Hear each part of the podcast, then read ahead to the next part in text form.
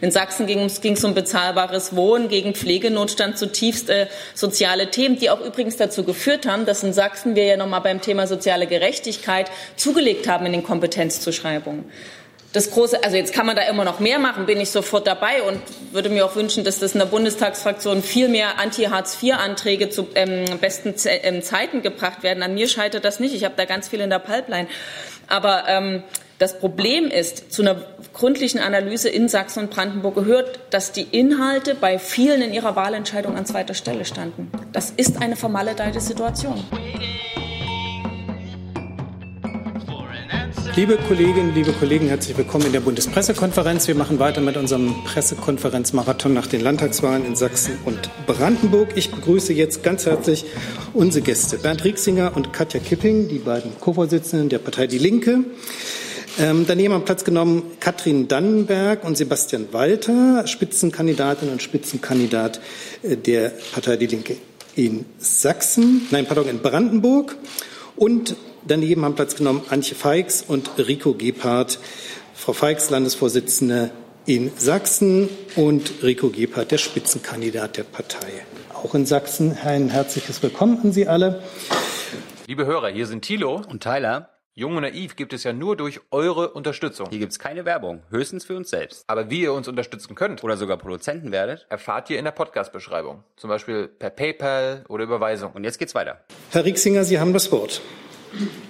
Der gestrige Abend war für uns kein schöner Abend. Wir haben deutlich verloren bei beiden Landtagswahlen in Brandenburg und in Sachsen, und zwar in einem Ausmaß, wo wir nicht einfach darüber hinweggehen können, sondern die Ursachen äh, analysieren müssen und auch die entsprechenden Konsequenzen daraus ziehen müssen. Die Ursachen sind gar nicht so ganz einfach zu beurteilen, weil wir durchaus Wählerwanderungen in ganz unterschiedliche äh, Parteien haben und auch äh, wenig mobilisieren konnten aus dem Nichtwählerbereich, obwohl wir doch in Brandenburg einige auch aus dem Nichtwählerbereich äh, bekommen haben. Wir hatten zum Schluss äh, durchaus eine Mobilisierungsschwäche. Wir sind mit deutlich besseren äh, Prognosen in, den, in, die Wahl reingegangen und dann mit einem schlechteren Ergebnis rausgegangen. Ähm, das deutet darauf hin, dass wir einfach strukturelle Probleme haben in den, äh, Landesver in den, in den Landesverbänden im Osten und wir dort stark darauf hinarbeiten müssen, dass die Partei stärker wird und dass sie wieder präsenter und mobilisierungsfähiger äh, äh, wird. Wir haben natürlich zum Schluss die Situation gehabt, dass es eine zugespitzte Situation gab in Sachsen und in Brandenburg, dass alle, die nicht AfD gewählt haben wollten, mit aller Macht verhindern, dass die AfD stärkste Partei wird. Es hat äh, in der Tat dazu geführt, dass wir in Brandenburg an die SPD verloren haben und in äh, Sachsen sogar an die CDU verloren haben. Also das, äh, was ja ein bisschen überraschend, überraschend ist. Also für die Menschen stand durchaus im Vordergrund, dass sie die AfD verhindern wollten ähm, und es uns offensichtlich nicht gelungen ist, als dies, das Gegengewicht zu den Rechten darzustellen. Ähm, wir müssen äh, ganz sicher äh, neue Wählermilieus im Osten gewinnen. Also es ist, äh, wir können uns nicht darauf ausruhen, dass wir dort einen hohen Bestand haben, den wir einfach immer wieder auf den wir zurückgreifen können, sondern wir müssen neue Schichten gewinnen. Wir hatten eine sehr gründliche und solidarische Diskussion, natürlich der Kürze der Zeit geschuldet im Parteivorstand. wir sind uns aber auch bewusst, dass wir jetzt nach vorne blicken müssen, insbesondere zu den Wahlen in Thüringen und äh, wir darum kämpfen, mit allen uns zur Verfügung stehenden Mitteln, dass das Amt des Ministerpräsidenten äh, von Bodo Ramelow in Thüringen verteidigt wird und die Partei hier auch äh, eine geschlossene Mobilisierung organisiert. Wir rechnen uns da gute Chancen aus ähm, und wir glauben sogar, dass der Ministerpräsidentenbonus in Thüringen der Linken zugutekommt. Herzlichen Dank, Frau Kipping. Ja, das war eine schmerzhafte Niederlage. Und wenn die Verluste so groß sind, gibt es mehr als einen Grund. Aus äh, Zeitgründen kann ich das nur schlaglichtartig andeuten, führe es gerne auf Nachfragen gründlicher aus. Wir haben in zwei Richtungen ähm, verloren. Wenn man sich die Wählerwanderung anschaut, in Brandenburg haben wir einerseits sehr stark an SPD und Grüne verloren. Nämlich zusammen 31.000 und 11.000 an die AfD. Unterm Strich muss man sagen, wir haben dreimal so viel an SPD und Grüne verloren, wie wir an die AfD verloren haben. In Sachsen wiederum gibt es die Situation, dass wir an CDU, Grüne und SPD zusammen 42.000 verloren haben. Warum füge ich die hier zusammen? Weil es gab in Sachsen den Aufruf, taktisch zu wählen, um eine Regierungsmehrheit ohne AfD zu ermöglichen. Das ist auch zu unseren Lasten gegangen. Wir haben im Gegenzug 29.000 an die AfD verloren. Das heißt, man verliert in, in, zwei Richtungen, muss sich vielleicht auch am Ende in so einer Situation, wo sich die Parteienlandschaft neu formiert und aufstellt, ähm, auch selber als Partei äh, neu verorten. Und eine Position des sowohl als auch der Ambivalenzen in einer, ist in einer gesellschaftlich total polarisierten Situation offensichtlich schwierig. Es gab noch weitere Gründe, die kann ich nur kurz benennen. Der Bundestrend ähm, war gerade kein Rückenwind für die beiden Wahlkämpfer, Wahlkämpfenden Landesverbände die Wähler, die, sage ich mal, traditionell eine ganz feste ähm, Bindung an Parteien haben, die werden einfach aus Altersgründen immer weniger. Und hinzu kommt noch, dass wir halt in zentralen polarisierenden Fragen ein Image der Unentschiedenheit hatten. In beiden Ländern gab es den Effekt, dass diejenigen, die Parteien, die im Kopf an Kopf rennen mit der AfD waren, also in Brandenburg war das die SPD, in Sachsen war das die CDU, dass die jeweils sehr profitiert haben. Weil natürlich kreiste, also ich habe das selber in Sachsen immer wieder erlebt, Inhalte super, ich bin inhaltlich bei euch. Aber bei dieser Wahl geht es nur darum zu verhindern, dass die AfD in die Regierung kommt. Deswegen wähle ich jetzt ähm, Union.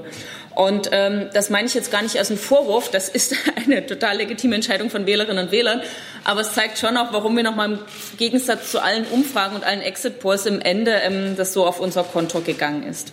So schmerzhaft ähm, der gestrige Abend für uns war und wir das auch sehr selbstkritisch auswerten möchten. Und zu dieser Auswertung gehört auch, das will ich hier ganz klar sagen, wir werden uns über eine Neuaufstellung verständigen, ohne Tabus, ganz klar. Ähm, das werden wir direkt nach den Thüringen-Wahlen beginnen. Sage aber auch, was uns als Linke jetzt nicht hilft und was den Menschen für und mit denen wir Politik machen nicht hilft, ist, wenn wir jetzt so ein Modell reflexhaftes Blame Game, also reflexhafte Schuldzuweisung oder das Modell Schlachteplatte fahren, sondern wir haben klar gesagt, ähm, jetzt nächsten acht Wochen ähm, alles zu tun, was den Wahlkampf in Thüringen unterstützt und parallel dazu eine Debatte zu führen, wie wir uns strategisch neu aufstellen. So schmerzhaft das gestern Abend war, muss man sagen, der Effekt, dass es einen Amtsinhaberbonus gibt, dass diejenigen, die in einem Kopf-an-Kopf-Rennen sind in dieser Polarisierung, dass die eher noch mal gewinnen, das ist ein Effekt, der hat uns in Brandenburg und Sachsen geschadet. In Thüringen ist es ein Effekt, der zu unseren Gunsten ausgehen könnte. Deswegen ist sozusagen die Situation in Thüringen eine deutlich andere. Herzlichen Dank. Frau Dannberg. Ja, vielen Dank, ähm, dass Sie mir zuhören. Ich möchte zunächst erstmal all unseren Wählerinnen und Wählern danken, die uns äh, ja, hier ihre Stimme gegeben haben und vor allem auch unseren Wahlkampfunterstützerinnen, den Genossinnen und Genossen und Sympathisanten, die mit uns gemeinsam diesen Wahlkampf bestritten haben. Es war eine ja, intensive Zeit, ähm, die wir hier gemeinsam verbracht haben, auch mit unseren Direktkandidatinnen und Direktkandidaten. Ähm, das Ergebnis ist bitter. Das ist so und es, äh, ich mache hier auch keinen Hehl daraus. Ähm, ich bin enttäuscht und das müssen wir zur Kenntnis nehmen. Aber in unseren Gesprächen in den äh, Regionen äh, mit den Menschen hat sich das angedeutet. Nicht zuletzt auch, haben wir es ja schon gesehen im äh, äh Kommunalwahlkampf und äh, im Europawahlergebnis, äh, dass wir hier nicht mit 18 Prozent einlaufen werden. Also wir haben damit gerechnet dass es natürlich 10,8 äh, Prozent oder 10,7 Prozent werden. Damit natürlich nicht. Aber es bedeutet natürlich für uns ein weiter so wird es in Brandenburg mit uns nicht geben. Wir werden das ähm, aufarbeiten und gemeinsam beraten, sowohl in den Parteistrukturen als auch natürlich in der neuen Fraktion, ähm, was zu tun ist. Ähm, wichtig für uns ist die Fragen, die wir gestellt haben, die stehen ja immer noch. Das ist das Thema soziale Gerechtigkeit, das sind gute Löhne, das ist äh, das Thema Zugang zu guter Bildung, faire Mieten und der Zusammenhalt dieser Gesellschaft. Die Wahl ist eine Zäsur. Das sollte uns allen zu denken geben, was da gestern äh, passiert ist, gerade auch im Hinblick auf die AfD. Herzlichen Dank, Herr Walter. Ja, auch von mir ein freundliches Hallo. Ähm, Ich glaube, dass es tatsächlich darum geht, dass wir nicht so tun sollten, dass dieses Wahlergebnis vom Himmel gefallen ist, sondern wir befinden uns auch mitten in einer gesellschaftlichen Auseinandersetzung, wo es darum geht, rückt diese Gesellschaft weiter nach rechts oder schaffen wir es tatsächlich, äh, diese Gesellschaft weiter nach links zu rücken, also dahin zu rücken, wo wir sagen, hier gelten Menschenrechte für alle. Wir haben gestern, das muss ich auch immer wieder betonen, gestern äh, ist nichts anderes passiert, als dass wir am 80. Jahrestag des Überfalls Hitler-Deutschlands auf Polen äh, jetzt in Brandenburg eine Wahl gehabt haben, wo ein Spitzenkandidat, der ähm, an Hitler verehrenden Film dabei ist, der die Opfer des Holocaust äh, dort in diesem Film auch mit verharmlost, hier über 20 Prozent geholt hat. Und äh, deshalb ist es nicht nur ein Brandenburger Problem, sondern tatsächlich auch, äh, ich denke, mindestens für Ostdeutschland, wenn nicht sogar für Gesamtdeutschland ein Problem. Und hier muss man deutlich sagen, in der polarisierenden Situation auf der einen Seite zwischen SPD und AfD in Brandenburg konnten wir nicht gewinnen, genauso wenig wie die CDU gewonnen hat ähm, und auch deutlich verloren hat.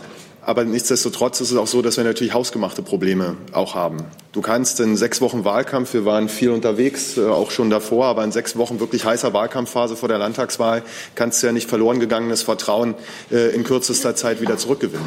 Und um nichts weniger wird es gehen. Die Frage wird nämlich stehen, welchen Gebrauchswert haben wir denn für die Menschen? Im Land als Linke in Brandenburg. Und diese Antworten müssen wir geben. Und da denke ich, müssen wir deutlicher zuspitzen, deutlicher ähm, ja, die Themen setzen. Das haben wir in den letzten Wochen getan. Dafür haben wir viel Zuspruch erhalten. Die Frage war, wem gehört das Land? An diesen Fragen werden wir weiter dranbleiben, weil die Linke wird dringend gebraucht, weil wer tatsächlich eine starke Stimme gegen rechts haben will und eine konsequente Stimme gegen rechts haben will in Brandenburg, der muss am Ende auf die Linke setzen. Ähm, und dafür werden wir weiter streiten. Vielen Dank. Dankeschön, Frau Feix. Ja, auch von mir einen ganz, ganz herzlichen Dank an die Wählerinnen und Wähler, die uns ähm, gestern ihre Stimme gegeben haben, äh, an unsere wahlkämpfenden Kandidierenden, die ihr Gesicht ähm, sozusagen da auf der Straße gezeigt haben für linke Positionen. Ähm, wir hatten wirklich unglaubliche Wahlkampfunterstützung und das ist äh, erstmal ein schönes Erlebnis gewesen von dem Ergebnis. Äh, so wie wir das gestern eingefahren haben von 10,4 Prozent sind wir enttäuscht. Da brauchen wir nicht irgendwie um einen heißen Brei rundherum reden. Ein Verlust von über acht Prozent ist natürlich ähm, für uns als Linke in Sachsen verheerend. Ähm, was uns zusätzlich noch umtreibt, äh, neben dem starken Rechtsdruck, ist, dass man für Sachsen konstatieren kann, dass das Mitte, also dass Mitte-Links-Parteien äh, auf unter 27 Prozent gerutscht sind. Und das ist auch perspektivisch, glaube ich, eine unglaublich schwere Hypothek für wirkliche Veränderungen in Sachsen im Sinne von mehr sozialer Gerechtigkeit und mehr Demokratie, wofür wir ja eigentlich mit angetreten sind. Ähm, und ich glaube, dass das Ergebnis insgesamt ein fatales Zeichen für viele Menschen in Sachsen ist, die auch Angst vor der extremen Rechten haben. Und da müssen wir sehr genau gucken, wie wir uns als Linke dort jetzt mit einbringen und positionieren. Ich glaube aber auch, dass es eine linke Partei gerade jetzt braucht. Die soziale Lage erfordert das. Äh, wir leben in einer Gesellschaft, die sehr ungleich ist, egal ob wir über Arm und Reich reden, über Region.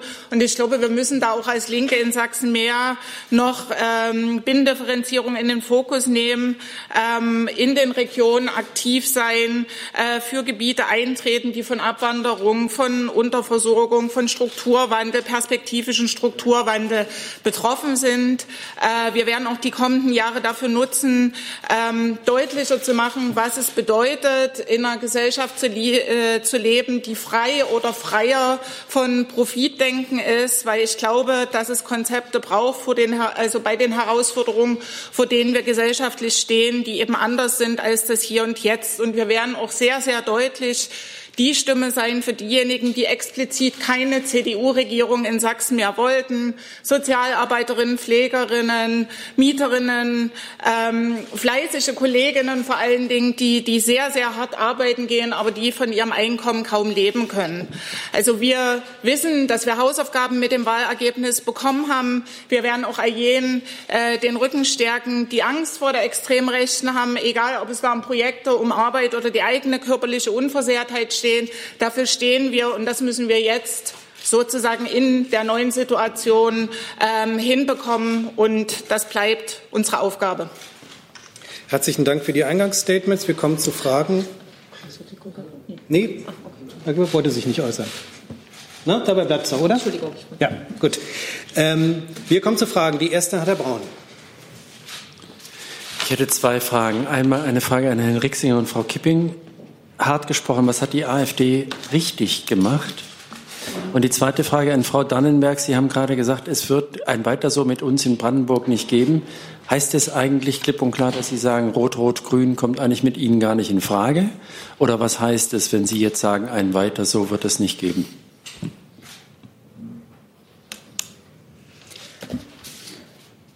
Ich finde, dass die, eine Partei, die so ähm, sozusagen durchdrungen ist vom völkischen Nationalismus, die macht nichts richtig, sondern die macht ähm, sozusagen alles inhaltlich falsch. Und wenn Sie jetzt aber fragen, was die wahltaktisch richtig gemacht haben, schon da fällt mir der Begriff richtig äh, echt schwer, den zu verwenden. Aber was sozusagen Teil deren Taktik ist, sie haben kein Angebot, wie es den Menschen besser geht. Damit knüpfen sie an einer gewissen Hoffnungslosigkeit, die sich breit gemacht hat, weil die Leute im Osten seit 30 Jahren das Gefühl haben, es passiert nichts. Aber sie haben das Angebot, wir sorgen dafür, dass es anderen schlechter geht. Das erscheint erstmal realistischer, als dass es für sie selber besser geht, aber es ist dann sozusagen ein schwacher Trost. Und ich würde sagen, Sie stehen für, also ich weiß gar nicht, ob man das Protest nennen kann, aber wenn es Protest ist, dann für eine, der voller Verachtung gegenüber Menschenrechten und voller Verachtung gegenüber der Demokratie ist.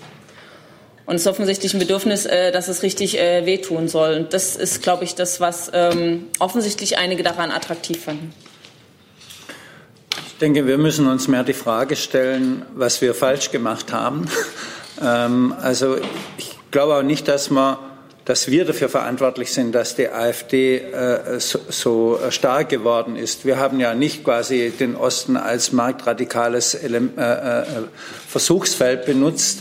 Wir haben auch den Leuten nicht versprochen, dass es blühende Landschaften gibt und wir haben auch nicht dafür gesorgt, dass es einen verfestigten Niedriglohnsektor äh, gibt und wir haben auch nicht der AfD nach dem Mund geredet, sondern haben klare Kante nach rechts gezeigt. Die Frage ist, warum diese Strategie äh, äh zu wenig auf, äh, aufgegangen ist.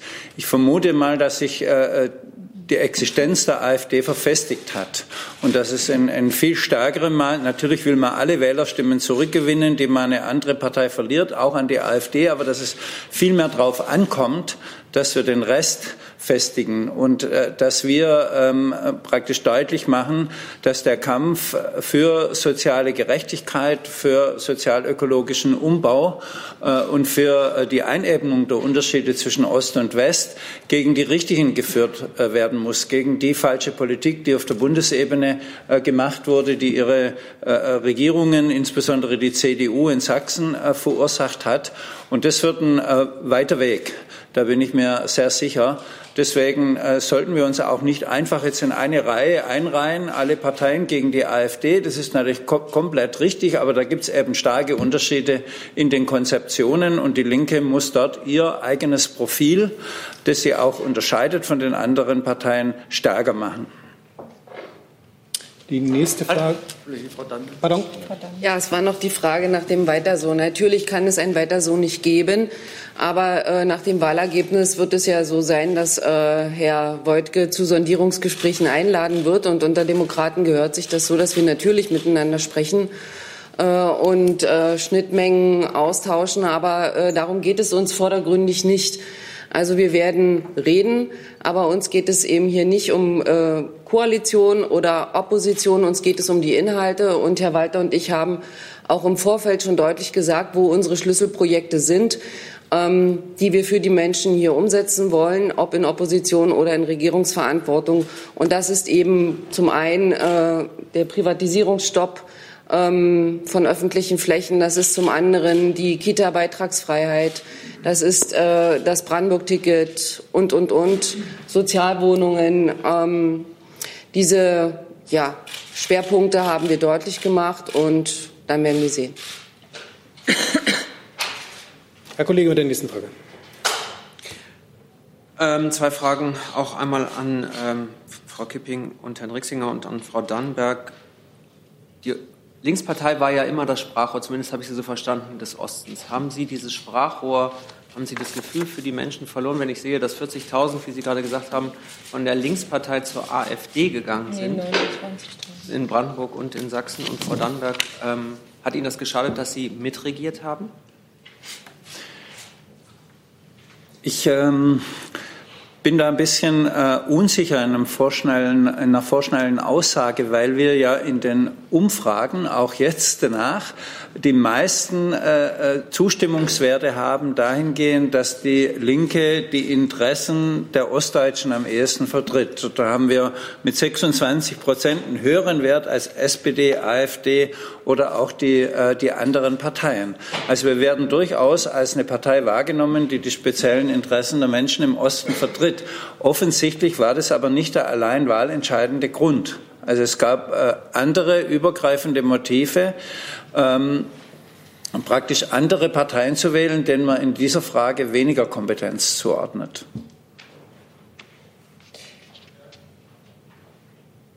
Weil Sie so ungläubig gucken, das ist eine Umfrage, die äh, von Infratest DIMAP äh, kommt, wo wir also wirklich doppelt so, fast doppelt so viel Ostkompetenz wie der AfD zugeschrieben bekommen haben. Also. Aber wir haben natürlich keine so einfachen Lösungen wie die AfD. Also, weil, also wir äh, wollen und können das auch gar nicht einfach sagen, naja, wenn man weniger Ausländer reinlässt oder die Migranten wieder heimschickt oder die Flüchtlinge, dann wird alles besser und dann wird der Lebensstandard im Osten verteidigt. Das ist nicht unser Konzept, sondern wir haben schon das schwierigere Konzept. Ähm, äh, um aber das schwierigere Konzept, dass man wirklich sich gegen die äh, Mächtigen durchsetzen muss, dass man, wie man jetzt in Berlin sieht, gegen mächtige Konzerninteressen Mieterschutz und äh, äh, ähm, Mietendeckel durchsetzen muss, das erfordert natürlich einen Widerstandsgeist gegen die Richtigen, also und nicht gegen die äh, Falschen.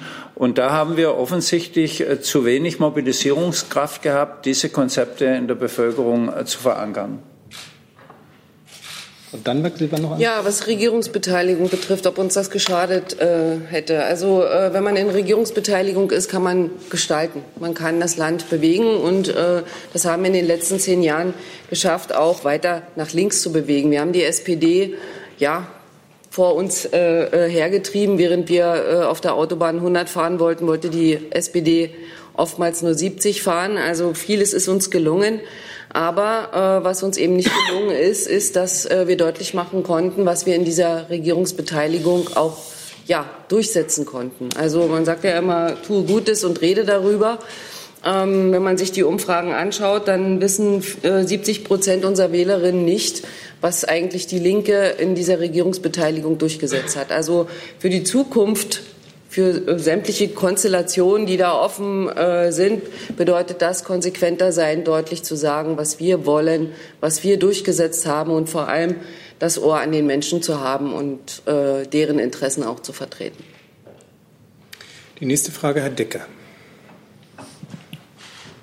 Frau Küpping, können Sie mal sagen, und Herr Rixinger, was Neuaufstellung aus Ihrer Sicht äh, genau bedeutet? Ähm, also die erste Frage, die sich stellt, ist äh, die, die äh, Dietmar Bartsch heute aufgeworfen hat, äh, der sagt, man müsse möglichst bald nach dem äh, nach der Landtagswahl in, äh, in, in nach der Bürgerschaftswahl in Hamburg zu einem Parteitag kommen. Da wollte ich Sie fragen, ob Sie das auch so sehen. Und ähm, zweitens wollte ich Sie fragen, ob diese Wahlen irgendeinen Einfluss haben auf ihre persönliche Zukunft, auf ihre Kandidaturen möglicherweise beim Parteitag oder auch nicht. Äh, und dann sagt Herr Bartsch, ähm, dass die Linke sich wieder mehr äh, auf die soziale Frage konzentrieren solle. Ähm, und ähm, wenn ich ihn richtig verstehe, dann, äh, dann auch wenn er so nicht gesagt hat, aber man weiß ja, was er auch sonst so sagt, ist damit auch verbunden die Forderung, ähm, nicht, äh, nicht so werden zu wollen wie die Grünen. Also äh, die, sozusagen die, die, die Großstadtmilieus vielleicht auch ein bisschen außer, außer Acht zu lassen und ähm, ja, nicht, nicht aus äh, Zwickau den Prenzlauer Berg machen zu wollen. Ähm, können Sie zu den Punkten ein bisschen was sagen? Vollen Einsatz für die soziale Frage. Ähm, da brauche ich keine Belehrung, sondern dafür kämpfe ich, äh, seitdem ich auf Bundesebene aktiv bin, ähm, im Kampf gegen Hartz IV und zusammen mit erwerbslosen Initiativen. Und wenn wir uns den Wahlkampf in Brandenburg und in Sachsen konkret auch anschauen, da muss man einfach mal sagen, dass das, wir haben da also in Brandenburg war eins der zentralen Konfliktlinien der Kampf ähm, sozusagen keine Geschenke für die Hohenzollern. Das war eine ziemlich knallharte Oben-Unten-Auseinandersetzung. So in Sachsen ging es um bezahlbares Wohnen gegen Pflegenotstand Zutiefst äh, soziale Themen, die auch übrigens dazu geführt haben, dass in Sachsen wir ja nochmal beim Thema soziale Gerechtigkeit zugelegt haben in den Kompetenzzuschreibungen das große, also jetzt kann man da immer noch mehr machen, bin ich sofort dabei und würde mir auch wünschen, dass das in der Bundestagsfraktion viel mehr Anti-Hartz-IV-Anträge zu ähm, besten Ze ähm, Zeiten gebracht werden. An mir scheitert das nicht. Ich habe da ganz viel in der Pipeline. Aber ähm, das Problem ist, zu einer gründlichen Analyse in Sachsen und Brandenburg gehört, dass die Inhalte bei vielen in ihrer Wahlentscheidung an zweiter Stelle standen. Das ist eine vermaledeite Situation. Weil das sozusagen die Frage war, wer erfüllt am ehesten die Funktion, um zu verhindern, dass die AfD stärkste Partei wird. Und egal, was wir und wie in Sachsen gesagt hätten in dieser Situation, äh, waren wir nicht Teil des Kopf-an-Kopf-Rennens. So, soweit zur Frage Konzentration auf soziale Frage und was die Neuaufstellung anbelangt. Ähm, darüber diskutieren wir strategisch. Ich habe dazu einen Vorschlag gemacht mit neuer linke äh, Mehrheiten, auch um die Debatte anzufachen. Ich lasse mich in der Debatte auch gerne von einem anderen Vorschlag überzeugen, der unsere ähm, Funktion beschreibt, äh, wenn der ähm, kommt. Und was die personelle ähm, auf, Aufstellung anbelangt, ähm, habe ich ja immer die Hoffnung, dass es gelingt, uns eine gemeinsam zu verständigen. Und das machen wir aber ganz bewusst erst nach den Thüringen-Wahlen. Deswegen, wir haben da Vorstellungen, aber ich bitte um Verständnis, dass heute nicht der Tag ist, die hier kundzutun, weil bei uns gibt es da ein paar Gepflogenheiten des innerparteilichen Umgangs, dass wir zuerst mit den Gremien darüber reden. Ja, neue Neuaufstellung ist vielleicht auch ein falscher Begriff. Wir müssen uns nicht neu erfinden, aber es sind natürlich neue Fragen auf den Plan gekommen, zum Beispiel dass Klimaschutz und äh, Ökologie und sozialökologischer Umbau für viele Wähler und Wählerinnen ein entscheidendes äh, Thema äh, geworden ist. Wir stehen vor großen ähm, äh, Transformationsprozessen im industriellen Bereich, sind wahrscheinlich am Ende eines Konjunkturzyklus, haben äh, äh, dramatische Umbrüche in der Automobilindustrie, im Maschinenbau äh, zu erwarten. Alles äh, Dinge, wozu die Linke Antworten geben muss. Ähm, wo, was ich komplett ablehne und für völlig verrückt halte, wenn wir uns auf das Spiel einlassen, Klimaschutz und soziale Fragen gegeneinander auszuspielen oder Milieus gegeneinander zu stellen. Natürlich ist die Linke froh, wenn sie ähm, neue Milieus bekommt. Hätten wir nicht, die nicht bekommen, würden wir noch viel schlechter aussehen. Und dass in den Städten junge Leute zu uns gekommen sind, finden wir positiv. Leider ist es etwas abgebrochen durch eine interne äh, äh, öffentlich ausgetragene Auseinandersetzung zur, zur Flüchtlingsfrage. Ähm, wir äh, äh, wissen auch ganz genau, dass wir die Partei bleiben werden, die sich für die einsetzt, die am äh, untersten Rand der Gesellschaft sind. Natürlich muss eine linke Partei sich immer stark machen für die, die erwerbslos sind, die im Niedriglohnbereich sind. Wir wissen aber auch, dass wir keine Zukunft haben, wenn wir nicht neue Beschäftigungsgruppen für die Linke interessieren. Da haben wir auch gute Ansätze entwickelt und die müssen wir weiterführen bei der Pflege, bei der, äh, beim Gesundheitsbereich, bei den Erzieherinnen und äh, vielen Berufsgruppen, die eben in den letzten Jahren stärker geworden sind. Und deswegen haben wir uns immer geweigert, diesen Begriff der Arbeiterklasse zu eng äh, äh, zu definieren. Und äh, ähm, das wird diese Parteiführung ganz gewiss nicht machen, diese Themen gegeneinander auszuspielen oder zu sagen, es war falsch, zu früh aus der Kohle rauszugehen oder ähnliche Dinge. Das wird uns die Zukunft berauben, sondern die Linke muss Antworten zum Klimaschutz geben und sie äh, ähm, muss das gleichzeitig zu einer sozialen Frage machen, sonst haben wir keine Chance. Was man noch mal sagen muss, das Thema, also weil immer wieder heißt, wir hätten uns auf den urbanen Raum, also auf die Großstädte konzentriert. Also wenn in diesem Wahlkampf ein Thema immer von allen bedient wurde, dann war das das Thema ländlicher Raum. Also Sachsen zum Dorfladenprogramm, eine Bahnhofstour. Ich habe Veranstaltungen gemacht in Nestern, die haben 1500 Einwohner. Rietschen mit äh, Katrin Dannenberg, wir waren in Karlau. Ist jetzt nicht so Boomtown, Downtown-mäßig ähm, groß, also schönes Städtchen wirklich, aber ist jetzt eher ähm, schon so ländlicher Raum. ja. Also deswegen diese diese Figur der urbanen Milieus, ich glaube, da redet man komplett an der eigentlichen äh, Frage vorbei. Also das kann man für beide Landtagswahlkämpfe sagen, die waren zutiefst auch mit Fokus auf dem ländlichen Raum. Ähm, Parteitag vorziehen? Also beziehungsweise äh, nicht vorziehen, aber ihn ja, so schnell wie möglich abhalten? Das wird der Parteivorstand äh, entscheiden. Ich meine, das, äh, wenn ich da nur einen Satz sagen darf, wir wissen doch alle überhaupt nicht, ähm, was mit der Großen Koalition äh, äh, passiert. Und es äh, kann sein, dass die SPD im Dezember entscheidet, wir machen weiter, dann haben wir einen ganz normalen Ablauf, oder dass sie entscheidet, sie gehen raus und es gibt vorgezogene Bundestagswahlen. In so einer Situation quasi über vorgezogene Parteitage diskutieren, wo wir vielleicht einen brauchen, um uns personell und äh, inhaltlich für die Bundestagswahl aufzustellen, finde ich jetzt nicht hilfreich. Die nächste Frage, Kollege. Äh, eine Frage an Frau Kipping. Äh, Frau Wagenknecht hat auf Facebook in der vergangenen Nacht auch getwittert, äh, geschrieben, äh, sie seien zu einer grün-liberalen Lifestyle-Partei geworden oder als solche wahrgenommen werden worden. Und das sei ein Problem. Profitieren. Warum glauben Sie, dass der Rückzug von Frau Wagenknecht Ihnen in dem Wahlkampf schadet? Weil sie bestimmte Wählermilieus gebunden hat, die Sie jetzt nicht mehr binden können?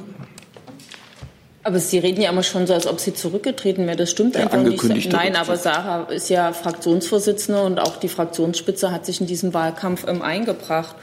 Und insofern, ich kann ja noch mal, wenn man sich die Wahlstrategie und den konkreten Wahlkampf anschaut, das war kein Lifestyle-Wahlkampf. Das war einer zutiefst nah dran an dem Problem. Sowohl im Seniorenpflegeheim wie in einer knallharten Auseinandersetzung zwischen ähm, oben und unten. Und ich finde im Übrigen, dass das Thema Klimaschutz zutiefst ein soziales ist und dass wir im Gegensatz zu den Grünen und das haben wir, glaube ich, auch noch mal besonders stark gemacht, dass wir im Gegensatz zu den Grünen eben die Geschichte zu Ende erzählen und sagen, wer es ernst meint mit Klimaschutz, der muss bereit sein, Konzernen, sich mit Konzernen anzulegen und der muss bereit sein, den Finger darauf zu legen, dass zur größten Umweltverschmutzung äh, Kriege und Militärapparate gehören. Darf ich? Darf ich dazu einen Satz ergänzen? Also gerade wenn man davon spricht, dass in Sachsen, aber ich kann jetzt mal für Brandenburg reden, dass man davon spricht, dass wir eine Hipsterpartei werden und nur uns an die Metropolenmilieu äh, gewendet haben. Ich mag Brandenburg sehr, ähm, äh, wirklich sehr, aber große Metropolenräume sehe ich jetzt nicht in Brandenburg und äh, auch, äh, ich sage mal, die Hipsterdichte ist relativ gering in Brandenburg noch. Ähm, wir wachsen ja schon, also wir haben vielleicht noch in Potsdam aber ich will auch ganz grundsätzlich dazu sagen, ich verstehe mal die Debatte tatsächlich nicht. Auch in diesem Wahlkampf habe ich die Debatte nicht verstanden, äh, weil die Probleme eines äh, Lieferando-Fahrers, der Fahrradkurier ist und vielleicht ein Bart trägt oder gerne Latte Macchiato trinkt oder sonst irgendwelche Vorteile, Vorurteile, die ja da mal so mitschwingen, der hat doch genauso ein Interesse an guten Löhnen wie die Rentnerin in Brandenburg, in Karlau beispielsweise, die von ihrer Rente nicht leben kann. Und wir haben tatsächlich darauf geachtet, die soziale Frage ins Zentrum zu stellen. Nichts anderes haben wir getan, nichts anderes tun wir seit Jahren. Ähm, und ich ich finde, dass es auch überhaupt kein Widerspruch ist, ob ich die Interessen eines Studierenden vertrete, die Interesse einer Rentnerin oder die Interessen eines Braunkohlekumpels, der gerade in Jenschweide ordentliche Probleme hat. Frau Feix, Herr Gebhardt. Ja, ich will kurz was ähm, sagen zu der letzten Frage, weil die passt ein bisschen ähm, zu, zu, anderen Fragen, die auch schon gekommen sind. Es gibt keine einfachen Antworten auf das, was wir jetzt hier in dem Wahlkampf erlebt haben. Also um es platzig zu machen. Ähm, Frau Wagenknecht war im Wahlkampfeinsatz in Leipzig. In einem besonderen Wahlkreis auch noch, der nämlich äh, ein besonderer Wahlkreis ist, der viele Plattenbauten hat hat sich dort ausdrücklich für einen Direktkandidaten eingesetzt, mit einer Videobotschaft, mit einer Großfläche. Wir hatten eine Veranstaltung. Er ist gestern nur Platz drei geworden geworden. Nach der CDU und nach äh, der AfD hat er leider nur den dritten Platz äh, erreicht. Ähm, und, und Ihre Frage vor uns äh, von der Welt, warum jetzt die Brandenburger aus der Regierung heraus verloren haben. Ich meine, dieselben Anzahl von Stimmen haben wir auch verloren in Sachsen. Und wir waren noch nie in der Regierung. Und prozentual sind wir auf derselben Level wie jetzt gerade die Linken in Brandenburg. Deswegen die Frage, ob das jetzt was mit der Regierungsbeteiligung in Brandenburg zu tun hat, kann man aus Brandenburger Sicht wahrscheinlich mit Ja beantworten. Wenn Sie aber parallel alle beide waren, Wahlen, die am gleichen Tag stattgefunden haben, mit ähnlichen Voraussetzungen dann nebeneinander legen, stimmt die Antwort dann einfach nicht. Weil dann ist sozusagen die Frage, warum haben dann die Linken in, äh, in Sachsen verloren? Genauso viel prozentuale, wo wir dieselbe Ausgangssituation hatten. Also ungefähr 18,5 Prozent und liegen jetzt alle beide bei 10,5 Prozent. Also das ist, da hat sich jetzt äh, etwas ereignet, der jetzt nicht nur immer so ganz lokal oder mit einer Sache betrachtet nur auf ein Land fokussiert hat, sondern es ist schon ein Ereignis, was uns, glaube ich, auch in den, in den Ländern, gerade auch im Osten, wenn man da auch mal zurückguckt, Sachsen-Anhalt und Mecklenburg-Vorpommern-Wahlen, da ist schon was passiert, was langfristige Auswirkungen hat, äh, auf die wir noch keine wirklich klaren, schlüssigen Antworten haben, wie wir da letztendlich auch damit umgehen. Frau Falks, wollten Sie noch ergänzen? Nein. Dann komme ich zum nächsten Fragesteller, Herr Warwick. Warwick, RT. Ähm, ich hätte eine Frage auch zu den Ausführungen, die Sie schon hatten. Das Thema hatten wir auch schon hier bei der EU-Wahl. Das ist ja trotz all ihrer Beteuerung, wenn man sich ansieht, in welchen Milieus die AfD besonders stark Stimmen generieren kann, dann sind das einstige klassische Milieus der Linken, Arbeitslose, Kurzzeitbeschäftigte, also das, was statistisch als Arbeiterschaft erfasst wird. Und da stelle ich mir trotzdem die Frage, wie erklären Sie sich diesen Einbruch in einem einstigen Kernmilieu der Linken? Das wäre die eine Frage. Die zweite Frage ging an Herrn Walter. Sie hatten in Ihren Ausführungen erwähnt und betont, dass man verloren gegangenes Vertrauen wiedergewinnen müsste. Können Sie das vielleicht an konkreten Themen festmachen, wo Sie sehen würden, da hat die Linke in Brandenburg Vertrauen verloren, was man wieder gewinnen müsste? Bist du erstmal, Sebastian? Ja, gerne. Ich kann beginnen. Ja, grundsätzlich ist ja die Frage, wo verlierst du Glaubwürdigkeit? Und ich glaube, dass wir auf den, ähm, ja, in den letzten Wochen des Wahlkampfes immer wieder gehört haben, dass die Menschen äh, schon unsere Ideen gut finden. Aber äh, tatsächlich, dass wir es nicht vermocht haben, in den letzten zehn Jahren der Landesregierung deutlich zu machen, was sind denn tatsächlich unsere Erfolge an der Stelle. Ja, geht es mir nicht darum, dass wir den Menschen irgendwie Politik erklären müssen, weil die sind ja nicht doof, sondern äh, tatsächlich auch deutlich zu machen, dass beispielsweise waren wir das erste Bundesland, das einen Vergabemindestlohn eingeführt hat für öffentliche Aufträge. Das wollte äh, die SPD in den letzten Koalitionsverhandlungen vor fünf Jahren wieder abschaffen, weil wir hatten ja dann den Bundesmindestlohn, der ja unter unserem Landesmindestlohn liegt. Und die SPD hat jetzt nichts anderes zu tun gehabt, als in diesem Wahlkampf immer wieder zu betonen, wie toll das war, dass sie diesen Vergabemindestlohn eingeführt hat und äh, den auch erhöhen will. Und genauso war es auch bei dem beitragsfreien Kita-Jahr, als wir das das erste Mal gefordert haben, weil sie noch ganz genau, wie die SPD reagiert hat und gesagt hat, machen wir nicht, auf keinen Fall, haben wir kein Geld für. Jetzt hat sie es einfach vermocht, äh, auf Großflächen zu schreiben, wie toll das ist, dass die SPD die beitragsfreie Kita äh, eingeführt hat. Ich glaube, dass wir in politischen Konflikten tatsächlich ein bisschen Angst hatten vor der eigenen Courage, dass wir ähm, in der Landesregierung tatsächlich es nicht vermocht haben, auch weiterhin den Kontakt vor Ort zu halten, weiterhin vor Ort zu sein. Und dieses Problem haben nicht nur wir als, als Linke in Brandenburg, sondern das Problem haben alle demokratischen Parteien in Brandenburg oder fast alle. Ähm, die SPD, die ist doch gestern nicht äh, mit 26 Prozent gewählt worden, weil alle davon überzeugt sind, dass die SPD Brandenburg eine gute Politik macht, sondern die SPD Brandenburg hat gestern viele Leihstimmen von uns, auch von uns bekommen, äh, weil die Leute Angst hatten, dass die AfD stärkste Kraft wird. Das muss nur die SPD Brandenburg noch verstehen. Ich hoffe, das wird sie jetzt auch noch verstehen, weil auch für die SPD Brandenburg kann es kein weiter so geben. Und ich will es an einem Beispiel noch ganz kurz machen. Ähm, wenn wir tatsächlich darüber reden, wie kriegen wir es hin, ländliche Regionen zu entwickeln, dann wird es nur funktionieren, äh, wenn wir tatsächlich auch die öffentliche Daseinsvorsorge in öffentlicher Hand haben. Das heißt, dass der Bus in öffentlicher Hand ist, ähm, dass die, die Krankenhäuser in öffentlicher Hand sind und dass eben nicht der Profit im Vordergrund steht, sondern die Menschen. Und darum wird es gehen in den nächsten Jahren. Das wird eine zentrale Frage sein, wenn wir Brandenburg gestalten wollen. Ja, vielleicht noch zu dem ähm, AfD, ich meine, das äh, müssen wir halt irgendwie aushalten, dass wir immer in Verbindung mit der AfD äh, gebracht werden oder anscheinend verantwortlich sind. Aber ich meine, wenn man die Zahlen anguckt, ist doch so, dass wir in Brandenburg deutlich mehr an Grüne und SPD verloren haben und in, ähm, und in Sachsen in der Summe auch mehr an CDU, Grüne und SPD. Also die äh, Fragen sind für uns ein bisschen differenzierter. Dass gleichzeitig die AfD dort am meisten Zulauf bekommen hat, wo die Abwanderung und die äh, infrastrukturelle Ausblutung am größten ist. Also dort, wo es praktisch ganz schlecht aussieht, ähm, junge Leute nicht mehr da sind und äh, äh, Ältere zurückbleiben, äh, ist, hat die AfD über, über 30 Prozent. Das ist ein politisches Problem, das verursacht wurde durch eine falsche äh, Strukturpolitik im Osten und durch eine falsche äh, Form der Wiedereingliederung. Und das hat sich eben auch über Jahrzehnte äh, aufgesammelt. Dann können wir ja heute auch, ich meine, man ist ja ein bisschen darauf angewiesen, dass man jetzt gerade mit den Daten arbeitet, die man in der Nacht quasi so äh, reinkriegt. Natürlich muss man das ein bisschen länger angucken. Wir sind aber auch nicht erst jetzt dabei, uns mit der AfD auseinanderzusetzen. Ähm, aber 70 Prozent wählen die AfD durchaus wegen Programm. Das heißt, das sind auch Überzeugungen dahinter, die durchaus rechts und äh, äh, äh, autoritär und rassistisch sind. Ich vermute, die Leute werden wir erst zurückgewinnen, wenn es quasi eine ganz andere gesellschaftliche Bewegung nach links gibt. Und die Leute sagen, okay, die sozialen Fragen sind uns so wichtig, dass die anderen äh, zurückgedrängt werden. Also da wird es vielleicht gar nicht die schnellen Erfolge geben. Also wir haben uns für den Weg entschieden, dass wir dort klare Kante zeigen müssen. Ähm, einerseits aus totaler Überzeugung, dass man die Rechten nicht bekämpft, indem man ihnen nach dem Mund redet oder indem man irgendwo da äh, Zugeständnisse macht.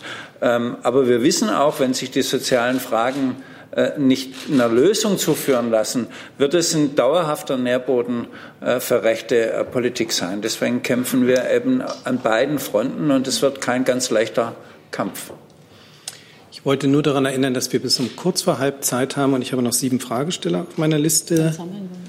Herr Kollege. Uwe Kalbe vom Neuen Deutschland. Bei den erkennbar offenen Fragen, die es noch gibt, scheinen sich alle Beteiligten darüber zumindest einig zu sein, dass das äh, schlechte Wahlergebnis der Linken äh, vor allem zurückzuführen ist auf das taktische Wahlverhalten eines großen Teils der Wähler.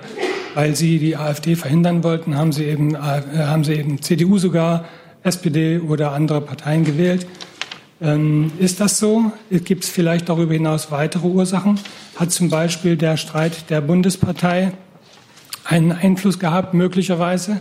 Äh, die Andeutung, Herr Rixinger, äh, die Partei müsse sich nach neuen Milieus umschauen, hatten Sie in Ihrem Eingangsmilieu gesagt. Äh, habe ich noch nicht ganz verstanden. Das ist ja eine sehr programmatische Frage. Ähm, was ist damit gemeint? Welche Milieus könnten da eine Rolle spielen? Ich, also Herr Kalbe, weil Sie jetzt meine Ausführungen am Anfang so verkürzt haben, als ob wir so blöd, also als ob wir so einen reduzierten Blick haben, dass es nur an einem Grund liegt. Ich habe ja am Anfang explizit gesagt, hier steht es, wenn der Verlust so groß ist, ist es mehr als ein Grund. Und neben dem Moment des taktischen und des Kopf-an-Kopf-Wählens habe ich gesagt, der Bundestrend gab keinen Rückenwind. Es gibt schon das Problem, dass wir einen Umbruch im Osten in der Wählerschaft haben, dass die Wähler, die immer fest traditionell an uns äh, gebunden waren und sich nicht von so taktischen Sachen beeinflussen lassen, dass wir die aus Altersgründen verloren haben, dass das Image der Unentschiedenheit ähm, ich glaube, das ist das eigentliche Problem, ähm, was drin stand. In einer Frage, die normal polarisierend wirkt, uns wahrlich nicht geholfen hat, ist auch ähm, kein Geheimnis. Also da ist ziemlich viel zusammengekommen.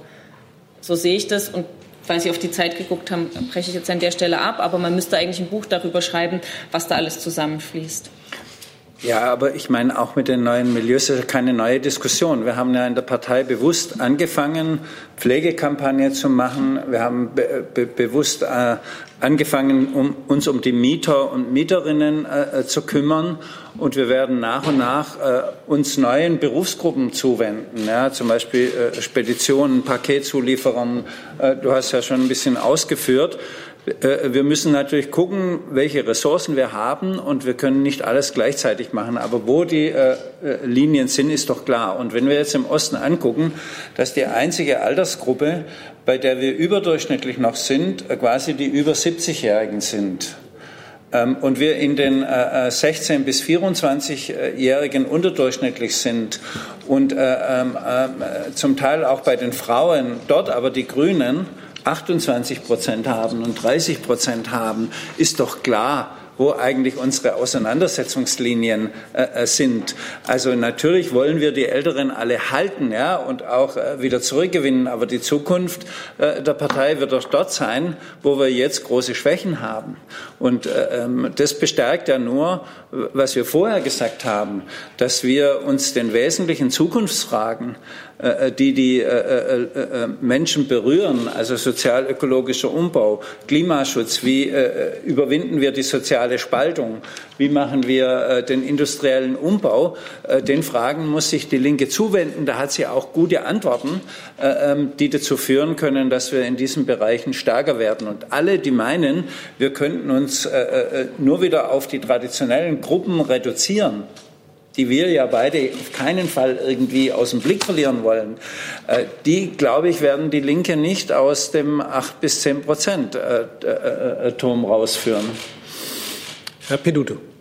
Ähm, ja, ich hatte eine Frage an, an die Vorsitzenden. Ähm, die AfD hat sich ja vor allem in Brandenburg, aber auch in Sachsen das Gefühl der Ostdeutschen zu Nutzen gemacht im Wahlkampf, benachteiligt zu sein gegenüber Westdeutschen seit vielen, vielen Jahren sozusagen eben hinten anzustehen. Es gibt eine Wut, es gibt Unzufriedenheit. Das war eigentlich ein Terrain, auf dem Ihre Partei früher immer sehr gut äh, punkten konnte. Was ist Ihnen da entglitten, dass sozusagen dieses Gefühl der Benachteiligung, also dass da sozusagen keine Hoffnung mehr gibt, dass Sie als Partei äh, für die Ostdeutschen irgendwas reißen können? Und wenn ich darf, noch vielleicht eine Frage an die ähm, äh, Spitzenkandidaten, vielleicht stellvertretend an Herrn Gebhardt. Wie sehr ähm, hat Ihnen im Wahlkampf äh, zu schaffen gemacht, dass die Partei eigentlich die letzten, auf Bundesebene die letzten zwei Jahre über Migration, über unteilbar, über Personal gestritten hat? Ähm, vielleicht auch an Sie, Frau Dannenberg, je nachdem, äh, hatte das eine Rolle gespielt oder war das eigentlich im Wahlkampf nicht so präsent, wie man es denken könnte? Wer möchte anfangen?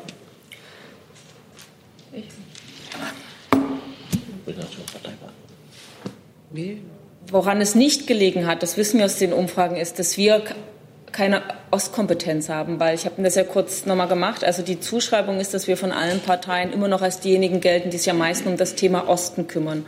Offensichtlich war es nicht einfach das Thema Benachteiligung des Ostens, was wahlentscheidend war.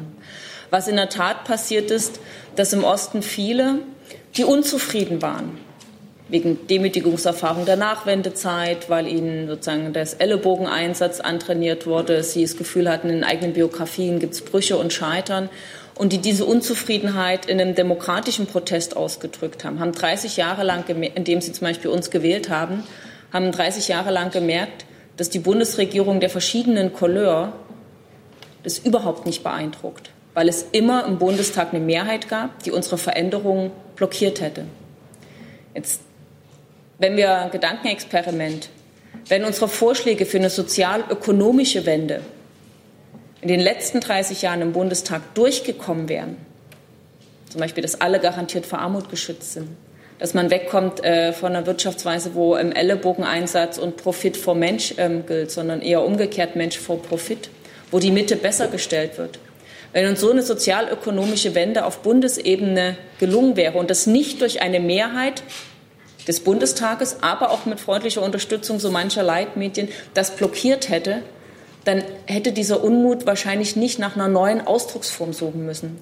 Und jetzt hat dieser Unmut so ein Gefühl bei einigen erreicht, okay, der Protest der voller Achtung gegenüber der Demokratie, es reicht offensichtlich nicht. Jetzt lasse ich alle Hüllen fallen und äh, jetzt muss es ein Protest sein, der voller Verachtung gegen der Demokratie ist. Aber ich möchte nicht eine antidemokratische Partei werden. Die einzige Chance, die zu holen wäre, indem man klar einen antidemokratischen und menschenverachtenden Kurs fährt. Das wollen wir nicht. Und diesen Mut wieder, diese Missmut, äh, sozusagen dieses Gefühl, das muss wehtun, wieder einzufangen. Dazu braucht es wirklich einen grundlegenden Kurswechsel. Kleine Korrekturen helfen nicht mehr. Es braucht jetzt auf Bundesebene eine sozialökonomische Wende. Herr Gebhardt? Da kann an das, äh, was Frau Kipping gerade gesagt hat, tatsächlich anknüpfen. Es ist tatsächlich auch der Unterschied äh, zwischen der Protesthaltung, die bei uns, äh, wo sie gelandet ist, und äh, heute bei der AfD landet. Nämlich, äh, dass es gar nicht mehr so nur um die soziale Frage geht, sondern es geht um die Demokratiefrage. Die, es gibt einen Großteil von AfD-Wählerinnen und AfD-Wähler, wobei die mit, den I, mit dem kleinen I ist ein bisschen übertrieben, weil es gibt ja meistens noch Männer, äh, die sind vor allen Dingen unzufrieden mit der Demokratie.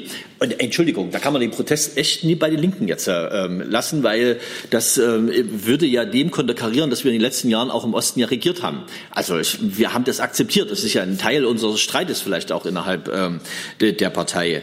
Zu der ähm, zweiten Frage, die Sie gestellt haben, na klar ist die Frage ähm, der Migration eine, die im, im Wahlkampf eine Rolle gespielt hat.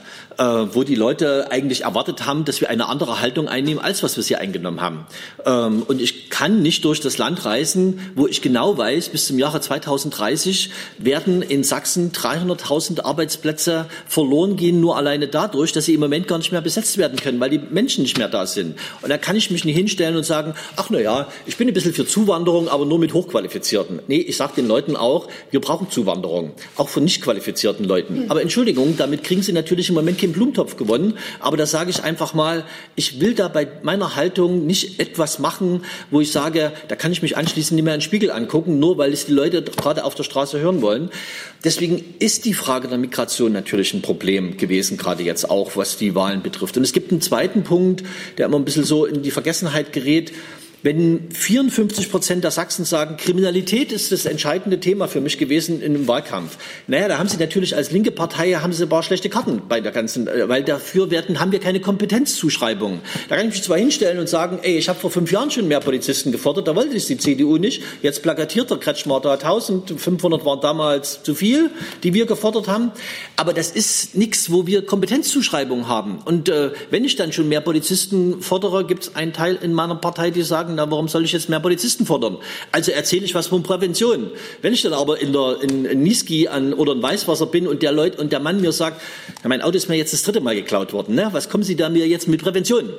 Ähm, da haben Sie echt eine schlechte Karte, ne? So, weil ich habe darauf keine Antwort. Und das ist nur ein Thema, was die Leute da in ihren Dörfern Jetzt sage ich noch was ganz Böses, wo ganz viele Leute weggewandert sind, das haben wir ja vor uns gemerkt, wo ganz viele Leute gegangen sind, die eigentlich auch hätten Kontra geben können. Die gibt es dort aber nicht mehr. Und das ist genau in den Dörfern oder in den Gemeinden ist die AfD überdurchschnittlich äh, stark gewählt worden, weil es keine Zivilgesellschaft mehr gibt, die sich auf Debatten am Stammtisch, egal ob in der Kneipe, sollte sie noch existieren, oder tatsächlich am Gartenzaun einlassen kann, weil diese Gegenwehr ist im Moment einfach nicht mehr da. Und deswegen haben wir die größten Schwächen auch als Linken, gerade in der Bevölkerungsgruppe, die immer gemeinhin so als Leistungsträger der Gesellschaft sagt, nämlich die 35 bis 59-Jährigen. Das schneiden wir ja im Moment aktuell am schlechtesten ab. Ähm, das merken wir ja auch in der eigenen Partei. Da haben wir auch Schwächen als Ostdeutsche schon seit vielen Jahren, dass wir da Mitglieder, dass uns da Mitglieder fehlen. Ähm, das gleichen wir auch eben nicht dadurch aus, dass neue Mitglieder dazukommen, ähm, sondern dass wir da sozusagen die Schwächen haben. Und das ist sozusagen so eine Gemengelage, die insgesamt für uns im Moment eher eine komplizierte und schwierige ist, aber es wird wieder besser, auch für uns. Mit der Bitte um kurze, knappe Fragen und kurze Antworten. Herr Jung. Ja, ich würde gerne von den Spitzenkandidatinnen wissen, ob Sie persönlich für dieses katastrophale Ergebnis aus Ihrer Sicht äh, einstehen, also Konsequenzen daraus ziehen. Und Herr Rixinger, Sie hatten gesagt, dass die Linke nicht verantwortlich für die Stärke der AfD ist. Also das überrascht mich jetzt schon. Ich meine, Sie waren ja und sind ja noch beteiligt in Brandenburg an der Regierung. Und wenn gesagt wird, dass die Erfolge nicht sichtbar sind, vielleicht sind die Misserfolge der Regierungsbeteiligung einfach viel sichtbarer gewesen. Man die, äh, die Linke hat den Überwachungsstaat mit ausgebaut. Vielleicht liegt es daran.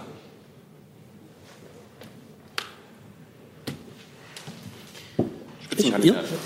Ähm, ja, ich habe gestern Abend angekündigt, äh, dass ich natürlich über personelle Konsequenzen nachdenke. Das werde ich jetzt äh, in den nächsten Tagen mit äh, meinen Genossinnen und Genossen absprechen ähm, und dann werde ich Sie davon informieren. Natürlich denkt man darüber nach und äh, wir werden uns zusammensetzen heute Nachmittag und werden äh, darüber reden. Allerdings haben wir ja ganz bewusst hier in Brandenburg äh, ja ein anderes Zeichen gesetzt. Wir haben ständig die Frage bekommen, kennt sie denn überhaupt jemand? Ähm, können Sie überhaupt mit einem Ministerpräsidenten und so weiter mithalten? Und äh, es war eine ganz bewusste Entscheidung, äh, das Team Walter und Dannenberg da an die Spitze zu setzen, die eben nicht so bekannt äh, gewesen sind und äh, die andere Akzente gesetzt haben. Also von daher haben wir äh, ständig gespiegelt bekommen, an euch hat es nicht gelegen. Wir setzen eher Hoffnung darauf, dass ihr äh, eben dieses Es kann nicht weiter so gehen äh, genau setzt.